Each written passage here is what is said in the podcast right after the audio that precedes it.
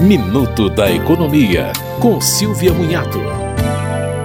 As multas por atraso em financiamentos e outros contratos relacionados ao consumidor não podem ser maiores que 2% do valor que deixou de ser pago. Isso vale para contas de consumo, como as de água, e para serviços como mensalidades escolares, academias e planos de saúde. Para contratos que não envolvem relações de consumo, o Procon de São Paulo afirma que o percentual deve ser o acordado entre as partes. É o caso dos contratos de aluguéis. Mas a multa não pode colocar o inadimplente em situação de desvantagem, ou seja, não pode haver exageros.